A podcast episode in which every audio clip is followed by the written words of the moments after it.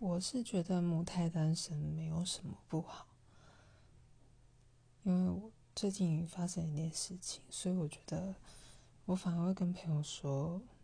其实你没有得到过反而是好的，你也不用失恋啊，不用伤心，不用一些负面的情绪，所以我不知道，我最近 就是这样跟朋友说，我说不如都不要得到。与其得到之后马上失去，真的不如你就是做一个快乐的单身生活，